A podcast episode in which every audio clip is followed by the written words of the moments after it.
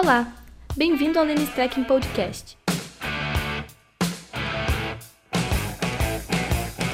De hoje trata do problema da voz das ruas e do consequencialismo, etc., já que isso tem sido invocado seguidamente pela, pelo judiciário. Isso desde o ficha limpa até os habeas corpus mais recentes, sempre tem sido é, invocado, né? A voz das ruas, etc. Além disso, também tem, agora já se invoca também para o direito penal, o processo penal, a LINDB, né? Essa lei que tem nome de chocolate, né? LINDB. E, uma lei pretensiosa, lei de introdução às normas do direito brasileiro, quer dizer, ela é uma introdução até à própria Constituição. É espantoso que uma lei dessa exista e esteja por aí. Então, é, deveríamos plebiscitar os julgamentos, por exemplo, do Supremo Tribunal, porque afinal de contas, a voz das ruas na na, na, na pegada. Mas se o STJ deve julgar conforme o desejo da maioria do povo, por que razão necessitamos de um tribunal para essa função? É, isso vale para os julgamentos criminais?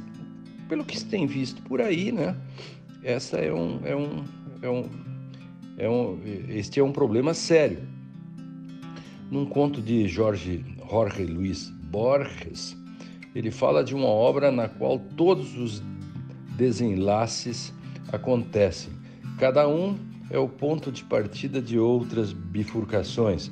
De vez em quando, as veredas desse labirinto convergem. Num dos passados possíveis, o senhor é meu amigo, no outro, meu inimigo. Pois é. Ao atender reivindicações ou demandas populo sociais, por vezes o judiciário ou a Suprema Corte, enfim, deixa de julgar por princípios e passa a julgar por políticas. E isso é problemático. Vou tentar explicar isso um pouco. A diferença entre esses dois tipos de julgamentos é a seguinte: quando decide conforme princípios, o judiciário reconhece a existência de um direito que as partes possuem e que está inscrito no contexto mais amplo da moralidade da comunidade política. Bueno. Já quando decide por política, o judiciário assenta sua decisão não no reconhecimento de um direito pré-existente, mas sim em algum tipo de argumento que anuncia uma avaliação de resultados que podem trazer mais benefícios para o bem-estar social. Daí que, o que, que se pode dizer? Julgamentos por política, no fundo, representam aquilo que hoje vem sendo chamado de consequencialismo. Ele, o judiciário, não leva os direitos a sério no sentido de que fala do working. Ao contrário, por vezes nega direitos a pretexto de que a sua efetiva concretização traria maior prejuízo econômico ou não contribuiria para a paz social, para o bem-estar geral, etc num sentido mais prosaico, seriam também políticas as decisões tomadas com base em uma pseudo-vontade das ruas, clamor popular, ou, no limite, até interesse partidário. Claro que aqui é necessário um certo cuidado, porque na discussão com Richard Posner, Dworkin até afirma ser consequencialista. Explico, mas haveria nisso então uma contradição? Na verdade, ele é, entre aspas, consequencialista, fecha aspas, não no sentido de Posner, que faz análise econômica do direito, mas o é no sentido de que o juiz é responsável politicamente pelo que faz com os princípios que constituem internamente uma comunidade democrática.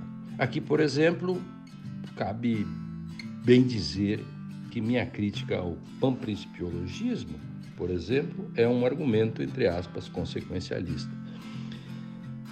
Na sequência, né, é evidente que, eu espero que isso fique bem claro, em um sentido mais geral, o direito possui uma justificativa política. Em Dworkin, isso aparece na construção do que ele nomeia de responsabilidade política dos juízes.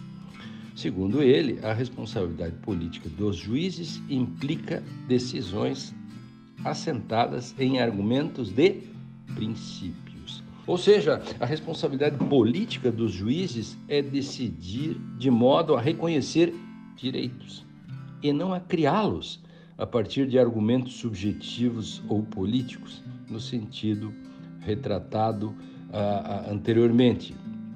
O, o, tipo de decisão que articula concomitantemente né, argumentos de princípio e argumentos de política eh, são as decisões legislativas. Enfim, o que eu quero dizer é que direito não é moral, direito não é sociologia. Direito é um conceito interpretativo. E direito é aquilo que é emanado pelas instituições jurídicas, sendo que as questões a ele relativas, necessariamente, devem ter respostas nas leis, nos princípios constitucionais, nos regulamentos e nos precedentes que têm o DNA constitucional e também é, com base em fortes é, pressupostos da doutrina, né, que deve doutrinar, e, e tudo isso uh, deve ser feito longe, afastado, totalmente fora da vontade individual do aplicador. Ou seja, o direito possui sim elementos fortes decorrentes de análises sociológicas, morais, filosóficas, etc. Só que estas, depois que o direito está posto, na perspectiva do Estado Democrático de Direito, e nisto que eu trabalho como crítica hermenêutica do direito, não podem vir a corrigi-lo. É verdade que o direito presta legitimidade à política, compreendida como poder administrativo, sendo que a política, obviamente, lhe garante a coercitividade. Concebendo apenas a política como comunidade, polity, o direito faz parte dela. Compreendida como exercício de política, politics, há uma complicação entre eles na constituição do político. Como ponto de vista partidário, o direito tem o papel de limitar a política em prol dos direitos das minorias, definindo o limite das decisões contra-majoritárias. O direito é essencialmente político se o considerarmos como um empreendimento público. Daí, política ou político, no sentido daquilo que é da polis, é sinônimo de público, de res pública.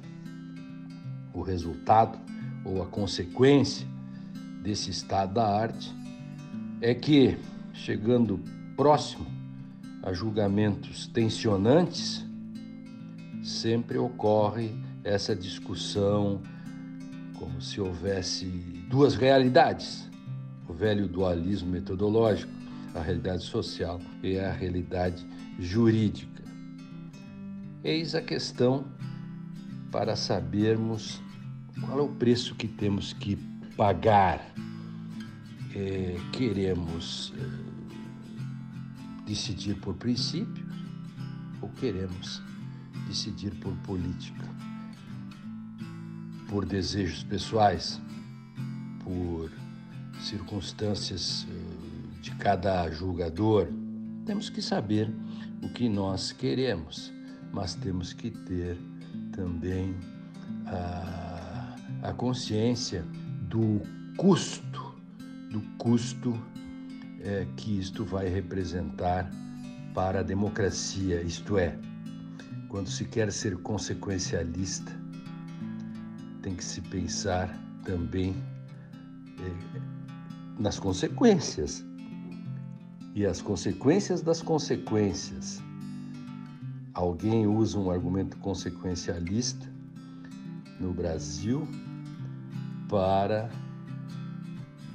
o passado, dizendo que está usando para o futuro. Consequencialismo tem que olhar para o futuro, mas tem um ônus. Por vezes, uma decisão que tem um argumento consequencialista causa tantas outras consequências que, no fundo, é um grande tiro no pé. Por isso que eu quis mostrar hoje um pouco a diferença entre decidir por princípios e decidir por políticas. No fundo disso está toda a questão do consequencialismo e disso que se diz que ele é. Um grande abraço a todos e até o próximo podcast.